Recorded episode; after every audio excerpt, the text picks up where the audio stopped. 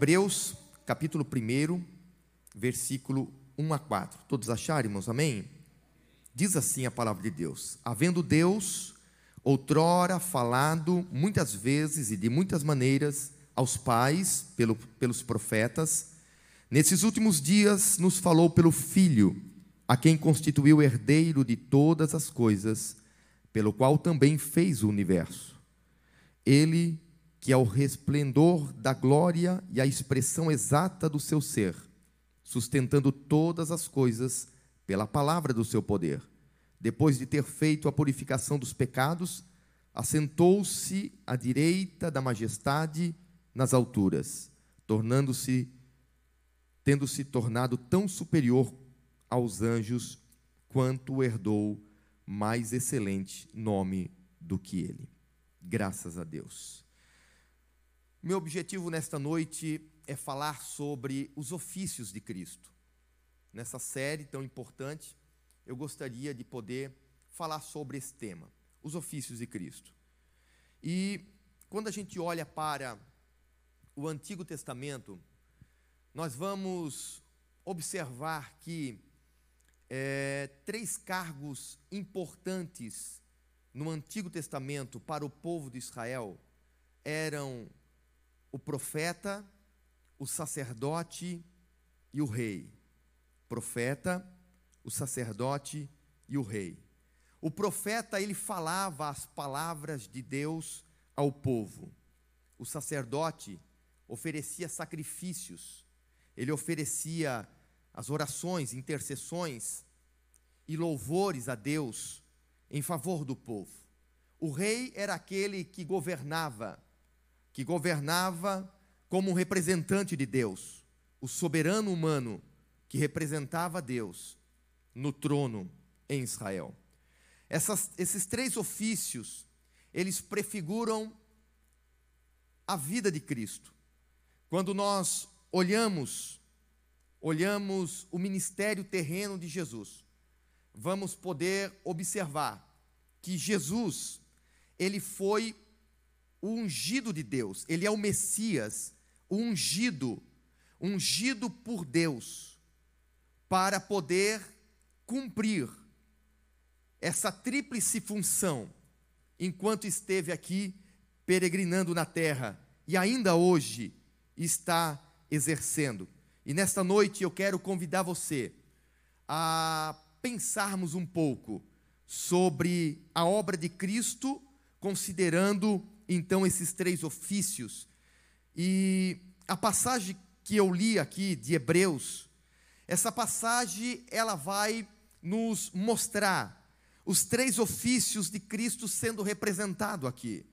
Quando o autor de Hebreus vai falar que Deus falou por diversas vezes, de diversas formas, nos tempos passados, ele vai usar a expressão dizendo que Deus falou então, nos falou pelo Filho, apontando aqui para o ofício profético do Filho. E ele vai dizer depois também, depois de ter feito a purificação dos pecados, dando ênfase aqui ao ofício sacerdotal do filho. E por fim ele diz: assentou-se à direita da majestade, falando do ofício do rei. Então Jesus cumpre esses três ofícios importantes mas como é que Cristo ele preenche esses ofícios? Bom, vamos analisar a cada um deles. Primeiramente, Cristo como profeta. O profeta era aquele que transmitia a palavra de Deus ao povo. O profeta, ele é o porta-voz de Deus. O dever do, do profeta é revelar Deus ao homem é revelar Deus ao povo. E é exatamente isso que nós vamos observar os profetas fazendo, sendo por meio de instrução ou sendo também por meio de exortação. E Jesus, quando observamos Jesus em seu ministério terreno, observamos que Cristo, ele vai exercer exatamente o seu ofício profético pois como profeta, Cristo vai revelar Deus e transmitir a palavra de Deus à humanidade.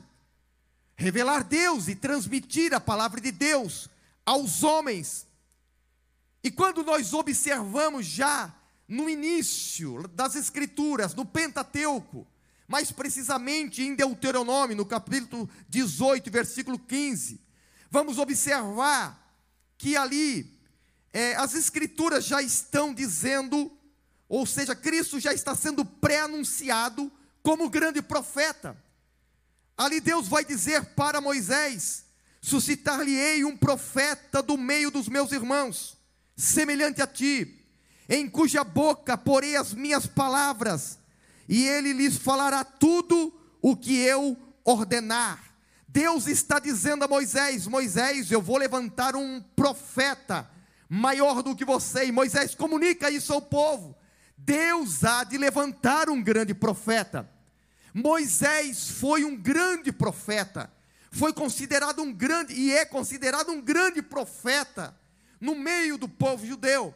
No entanto, Deus estava dizendo que chegaria um tempo em que a terra iria conhecer um profeta maior e melhor do que Moisés, e assim aconteceu. Quando Cristo se encarnou, quando Ele veio em nosso meio, se tornou como um de nós, Ele vai exercer então esse ofício tão importante, se tornando grande porta-voz de Deus aqui na terra. Quando olhamos para os evangelhos, percebemos que o povo, ele tem consciência do, de que Cristo é um grande profeta, quando Jesus vai e cura o filho da viúva de Naim, as pessoas ficam aterrorizadas e começam a dizer: um grande profeta se levantou entre nós. Quando Jesus começa a desvendar os segredos do coração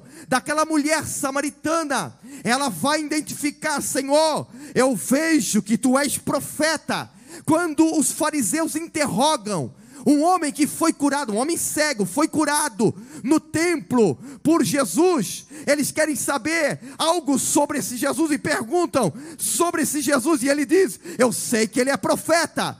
Quando Jesus multiplica o pão, ali as multidões começam a dizer: Eis que verdadeiramente se levantou um grande profeta entre nós. E quando Jesus pergunta aos discípulos o que eles dizem sobre mim, uns vão dizer: Senhor, eles estão dizendo que tu és João Batista, outros dizem que tu és Elias, outros dizem que tu és Jeremias, e outros estão dizendo que tu és um profeta. Então o povo tinha essa consciência, estavam olhando para Jesus como um grande profeta. No entanto, Jesus, Jesus não era meramente um mensageiro que estava trazendo a revelação de Deus, Jesus era a própria revelação de Deus. Em vez de Jesus dizer, como os profetas diziam no Antigo Testamento, assim diz o Senhor, ele não precisava dizer assim. Quando Jesus vai instruir, ele com autoridade divina, não dizia assim diz o Senhor, ele dizia: Eu, porém, vos digo, porque ele é o Senhor, ele é a autoridade que fala, ele poderia dizer isso, porque ele é a palavra de Deus encarnada. A palavra de Deus no Antigo Testamento vinha aos profetas e os profetas comunicavam ao povo a palavra de Deus. Mas agora, ali diante do povo, estava aquele que era o Verbo encarnado, aquele que era a palavra encarnada, aquele que era o verdadeiro profeta, maior do que Moisés, maior e melhor do que qualquer profeta que já havia pisado sobre a terra. O autor do livro de Hebreus vai nos dizer: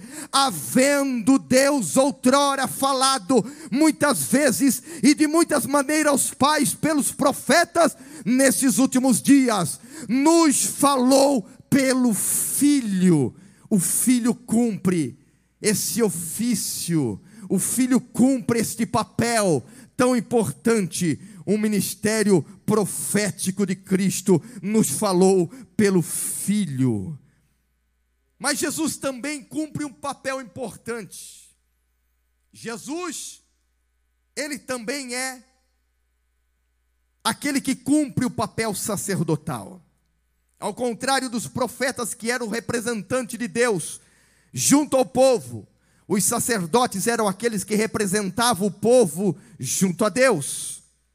Os sacerdotes eles eram designados para oferecer sacrifício, para oferecer ofertas. Eles intercediam pelo povo. Eles oravam pelo povo. Os, os, os sacerdotes, eles abençoavam o povo.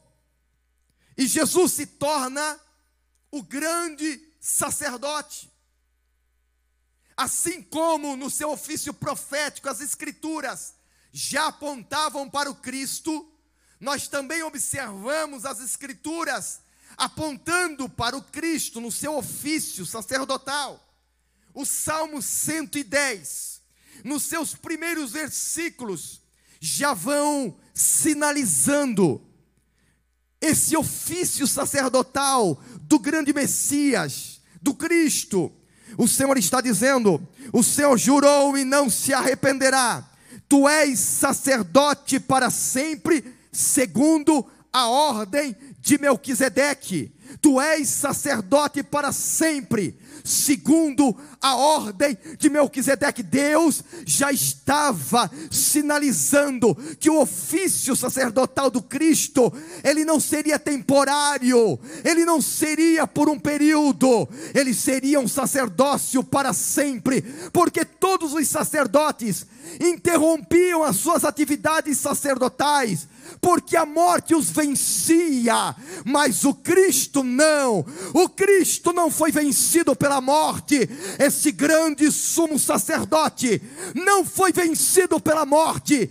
É ele quem vence a morte e por isso ele continua exercendo o seu papel de sumo sacerdote junto a Deus no grande santuário que é as moradas celestial. E esse tema de Jesus como sumo sacerdote, ele é muito bem trabalhado e desenvolvido aqui na carta aos Hebreus. E Hebreus vai nos mostrar que Jesus, como sumo sacerdote, ofereceu um sacrifício perfeito pelos nossos pecados. Ele ofereceu um sacrifício perfeito pelos nossos pecados. E Hebreus nos deixa claro isso. Ele analisa a vida do Cristo e observa que, como sumo sacerdote, esse sacrifício foi perfeito.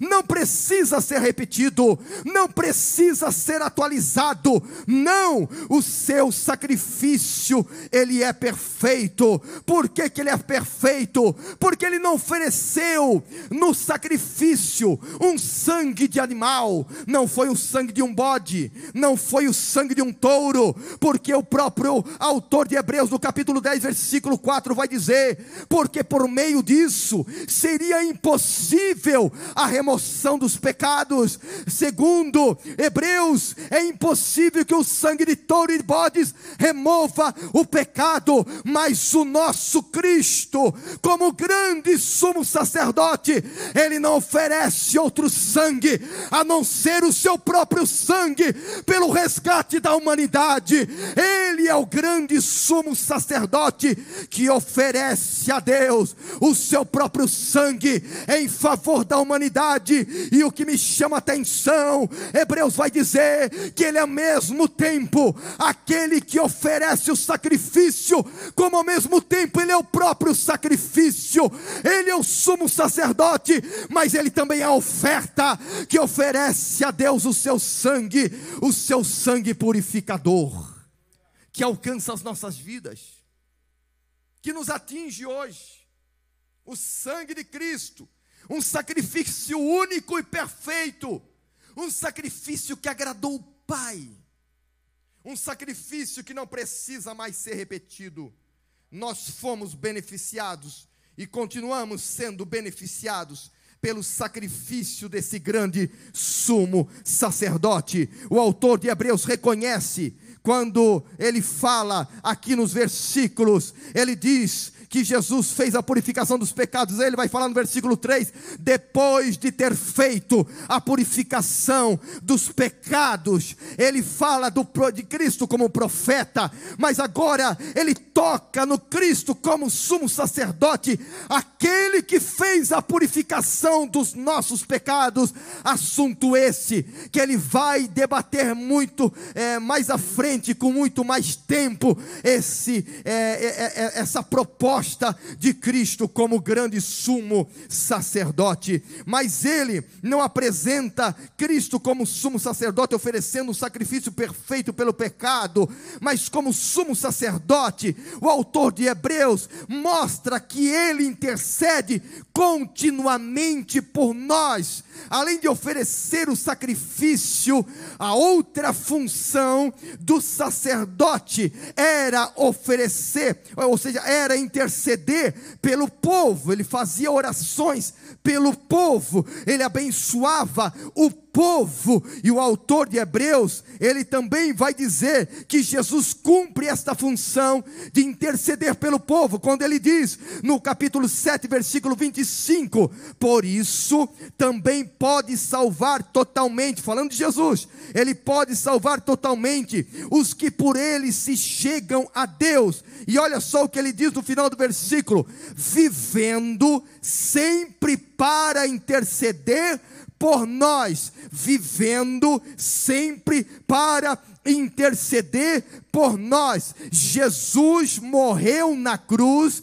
como grande sumo sacerdote oferece o sacrifício perfeito a Deus, mas ao terceiro dia ele ressuscita, ele vai assunto ao céu, como diz Hebreus, entrando no grande tabernáculo, e ali ele está diante de Deus, e agora ele vive diante do Deus Pai, continuamente exercendo o seu papel como grande sumo sacerdote, intercedendo pela minha vida, pela sua vida, pela igreja igreja, pelo povo de Deus, Ele leva diante do Pai as nossas orações, as nossas petições, é Ele que apresenta ao Pai e intercede a Deus por nós. Quando nos encontramos numa situação difícil, nós não procuramos, é, é, é, nós não recorremos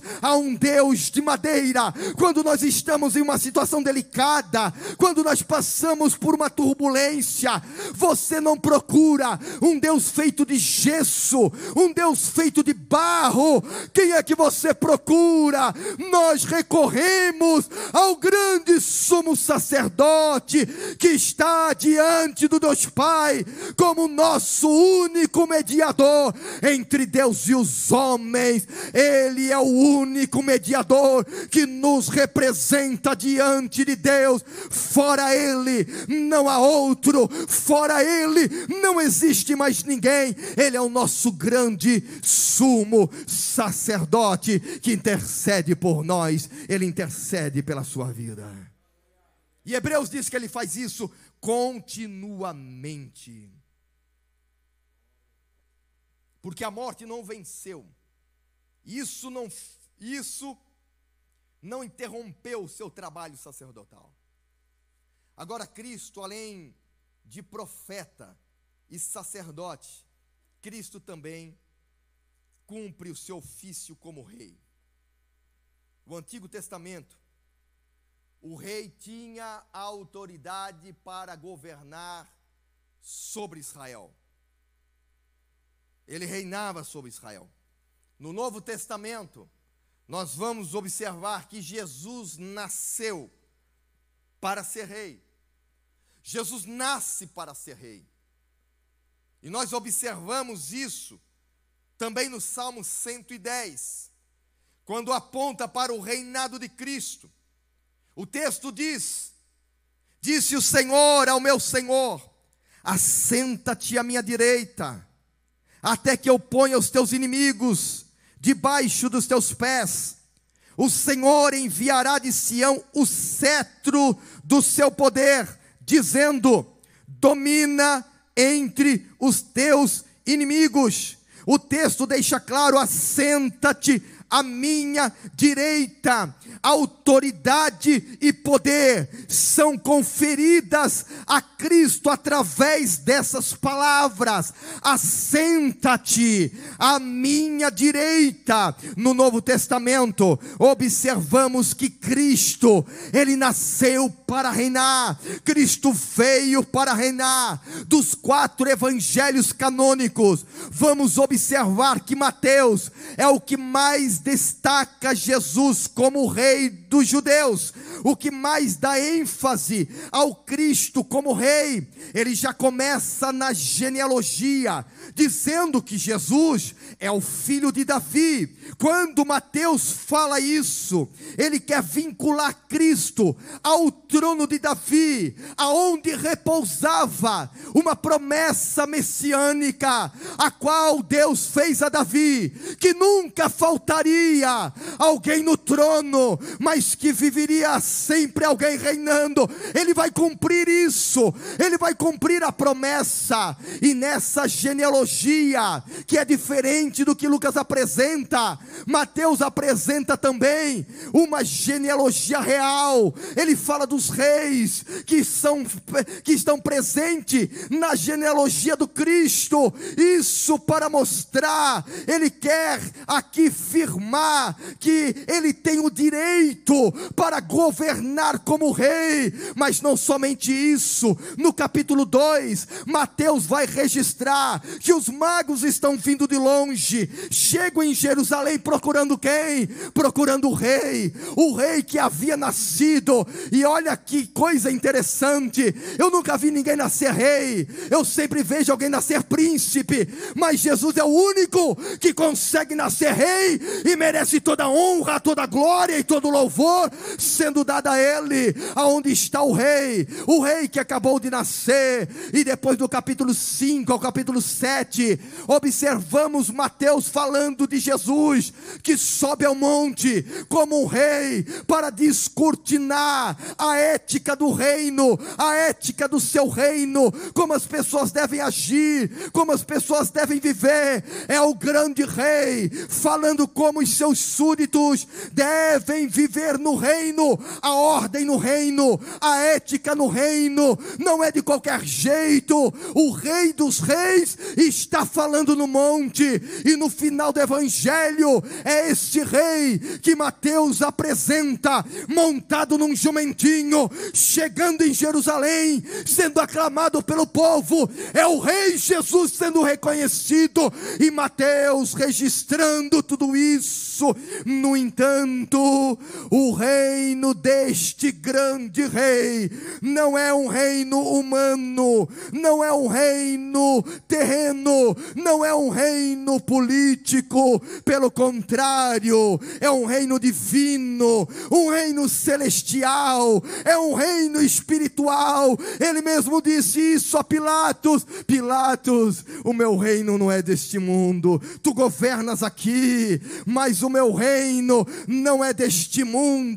E no final, nós podemos ver do Evangelho de Mateus, Mateus deixando claro que esse Cristo, após a ressurreição, recebe de, do Pai todo o poder e toda a autoridade sobre o céu e a terra. Ele tem o poder sobre todos, ele reina sobre todos, e hoje ele está assentado à destra de Deus, reinando soberanamente sobre a igreja, sobre a sua vida, sobre a sua família, sobre toda a terra. Ele reina, ele reina. O nosso Cristo reina. Ele nasceu para reinar.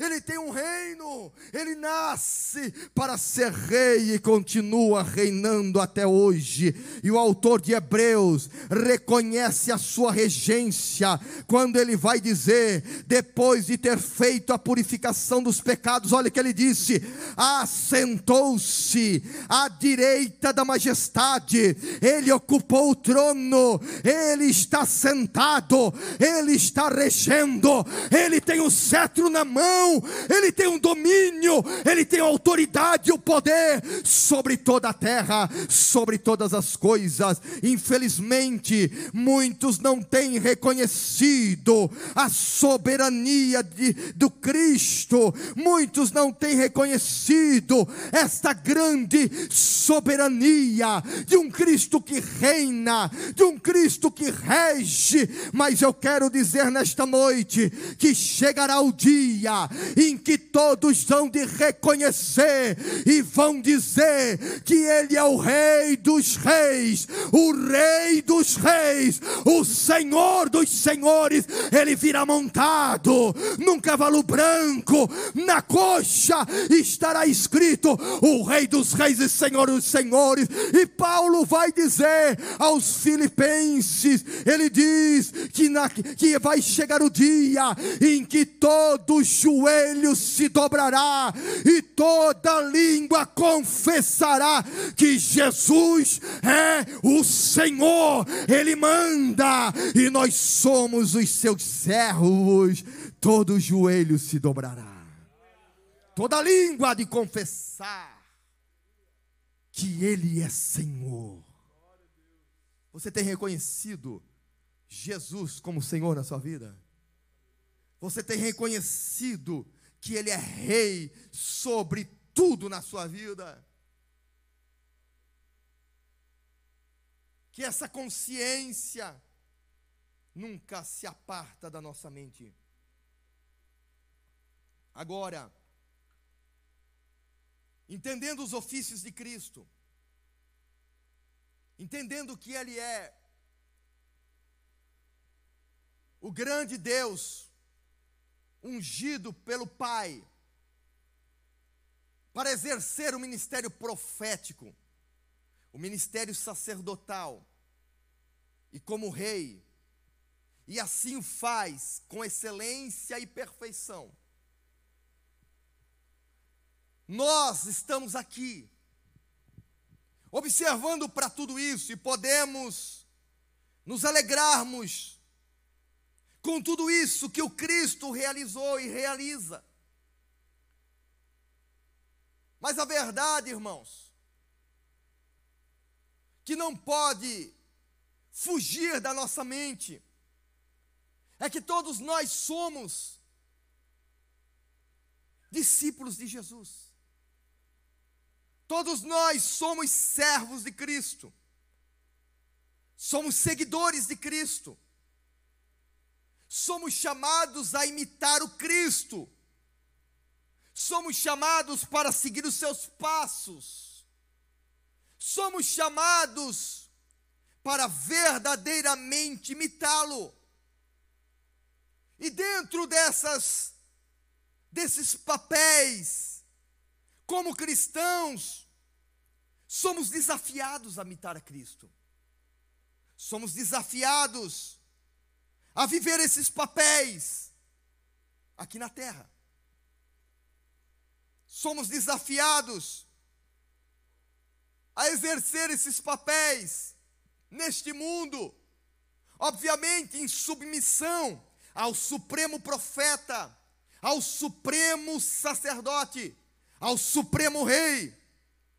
Ele espera que cada um de nós, como seus seguidores, possamos trilhar os seus caminhos. Por isso precisamos ter clareza dessas relações em nossa vida como cristão, no mundo em que estamos inseridos. Então eu gostaria de falar aqui que todos nós, como cristão, como igreja, olhando para Jesus, imitando o nosso Cristo, nós também temos nesta terra um ministério profético. Nós também devemos exercer, desenvolver o nosso ministério profético. Como é que nós desenvolvemos o nosso ministério profético? Esse ministério profético da igreja, ela é desenvolvida à medida em que nós proclamamos o evangelho ao mundo. À medida em que nós anunciamos o evangelho ao mundo. Cristo como profeta revelou plenamente o plano de Deus para a salvação da humanidade. Da mesma forma, nós devemos revelar ao mundo aquilo que Deus tem para realizar na vida deles. Dizer que Deus os chama para um compromisso, abrir a, a nossa boca, erguer a nossa voz e declarar ao mundo anunciar o mundo o amor de Deus sobre todos, revelar o mundo o Deus que nós servimos, o Deus das Escrituras, o Deus que nos salvou, o Deus que é o Deus de toda a nação. A igreja deve exercer o seu ministério profético na terra. A igreja deve proclamar. Por mais que você possa encontrar alguém que você diga, mas essa pessoa não tem mais solução. Essa pessoa não tem mais jeito. Essa pessoa não adianta mais. Não somos nós quem temos que definir quem tem ou quem não tem jeito. Não cabe a nós queremos botar um ponto final na história das pessoas que vivem rejeitando o Evangelho. Por mais que observamos determinadas pessoas difíceis para o evangelho, estão secas espiritualmente, mortas espiritualmente, mas mesmo assim, o nosso papel como profeta, papel profético nessa geração é continuar abrindo a boca e profetizar sobre essas vidas as boas novas, proclamar a salvação, proclamar sobre elas vida no Espírito Santo de Deus. Essa foi a experiência que eu entendo. A experiência de Ezequiel. Quando Deus o transporta em uma visão a um vale de ossos secos, e Deus apresenta a ele aquele vale terrível, e Deus faz uma pergunta: Ezequiel, podem reviver esses ossos? Não há vida, não há nenhuma esperança, humanamente falando. Os ossos estão totalmente secos.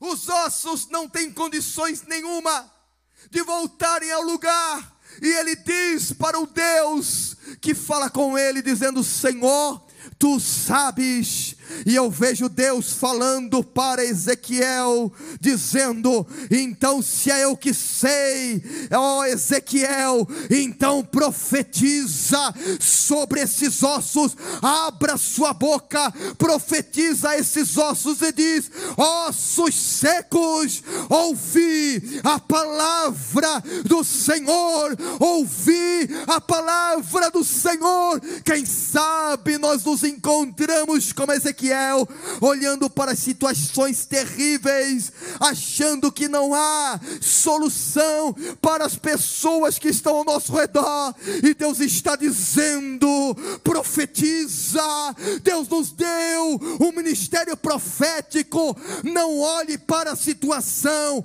cabe à igreja abrir a sua boca, erguer a sua voz e anunciar a palavra do Senhor E a Bíblia diz: Assim diz o Senhor Deus a esses ossos: Eis que farei entrar o Espírito em vós e vivereis. O profeta abre a boca e profetiza, e Deus manda o seu Espírito e vivifica o morto. A igreja precisa entender o seu papel profético de abrir a boca e profetizar, e conforme vamos profetizando, a ação do Espírito cumpre o papel de dar vida àqueles que não têm mais vida. Profetiza. Profetiza. Você deve abrir a sua boca, erguer a sua voz e profetizar. A igreja não pode se calar. A igreja não pode deixar de erguer a voz ao mundo perdido e deixar de comunicar Deus a essa geração. além do, do nosso papel profético, temos um papel sacerdotal. Quando Pedro escreve a sua primeira epístola, ele vai nos, nos esclarecer já no início dela, que por meio da, regenera da regeneração, nós passamos então a ter uma nova identidade em Cristo. Pedro, já no início da epístola, esclarece isso a um povo em sofrimento. Que a obra da regeneração produziu em nós uma nova identidade. Não importava o que as pessoas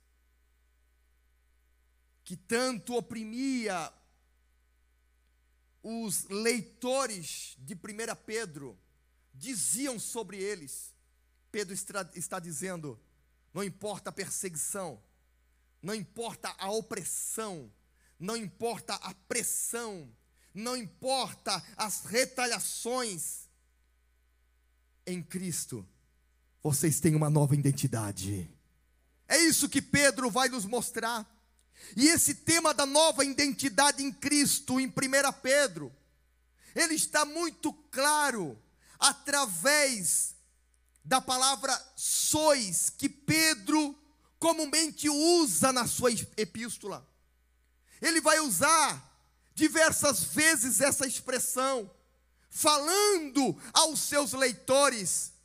Ele vai dizer: vocês sois estrangeiros sois povo de Deus.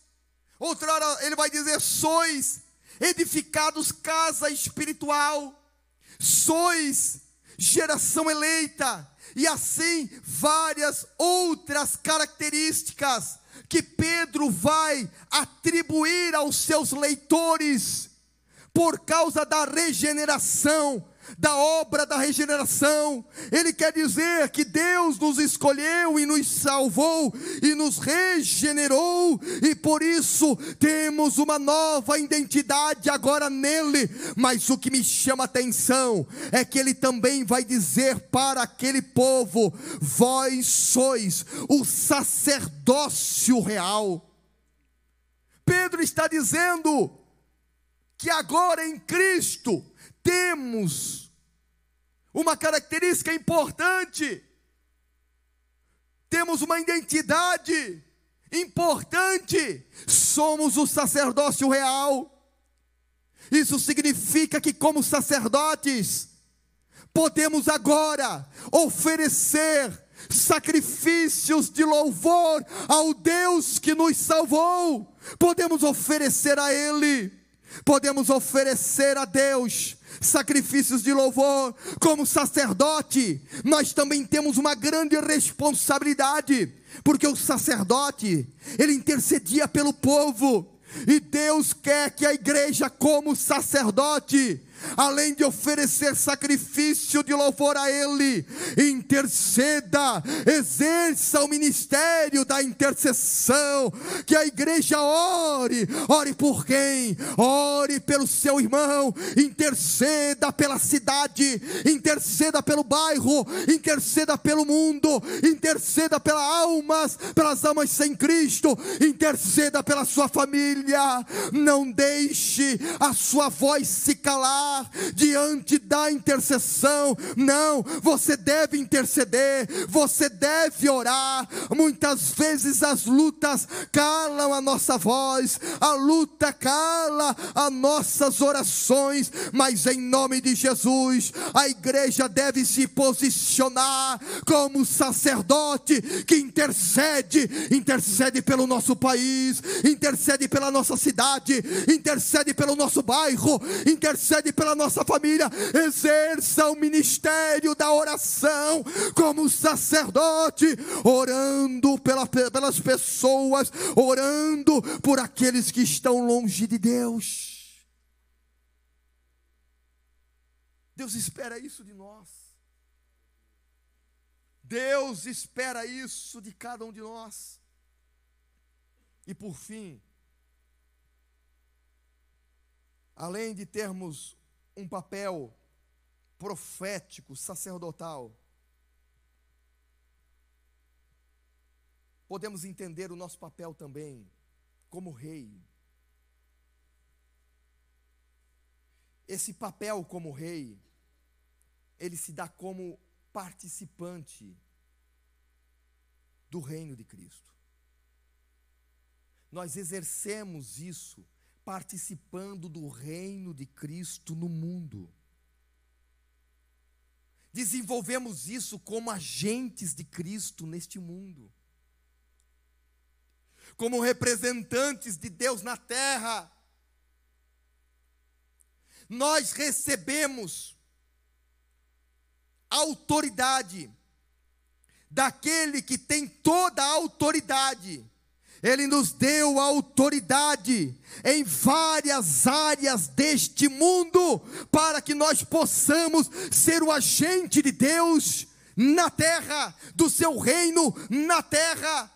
Autoridade sobre a sua vida, irmão. Autoridade confiada pelo grande rei sobre a sua vida para exercer nesta terra. A igreja tem autoridade neste mundo.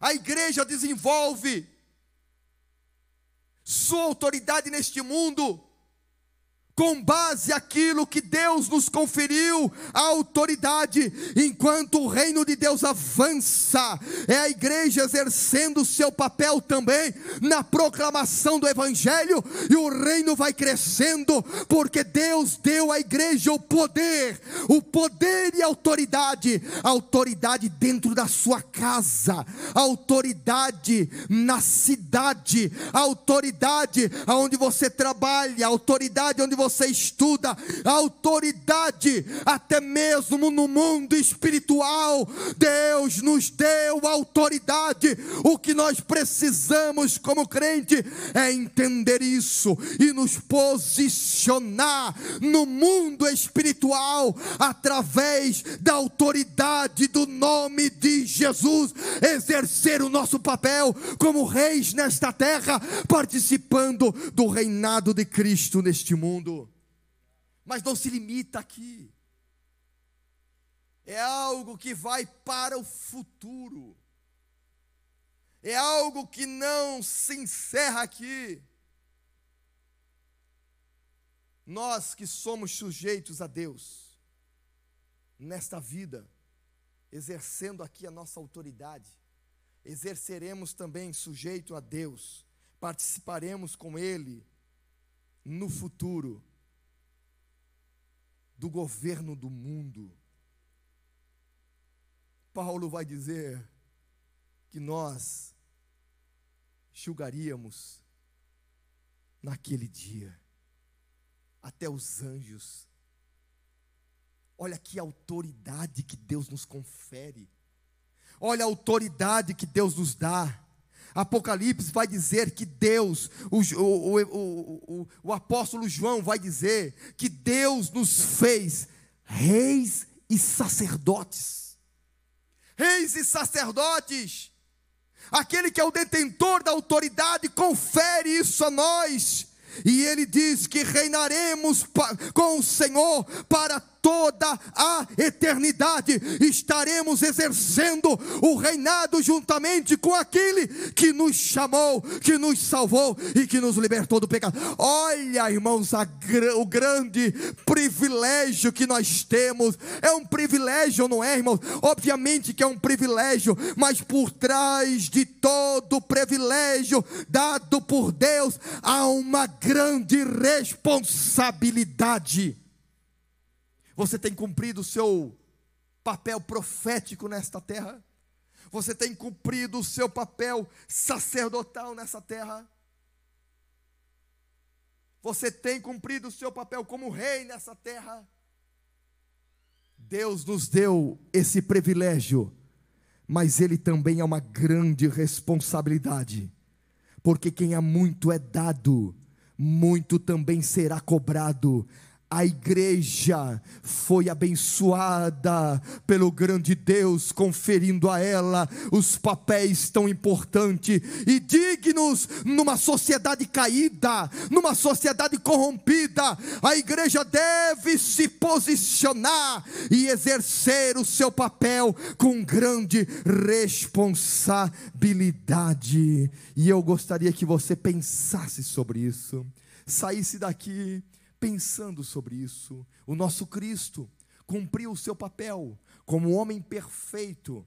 Ele foi o perfeito profeta o perfeito sacerdote e o perfeito rei, que nos chama para participarmos desse projeto, para sermos também profetas, sacerdotes e rei, que possamos olhar para o nosso Cristo, nos espelharmos nele, imitarmos ele. Obviamente que não somos perfeitos, mas queremos exercer o nosso papel conforme o Cristo nos orientou a realizarmos nesta vida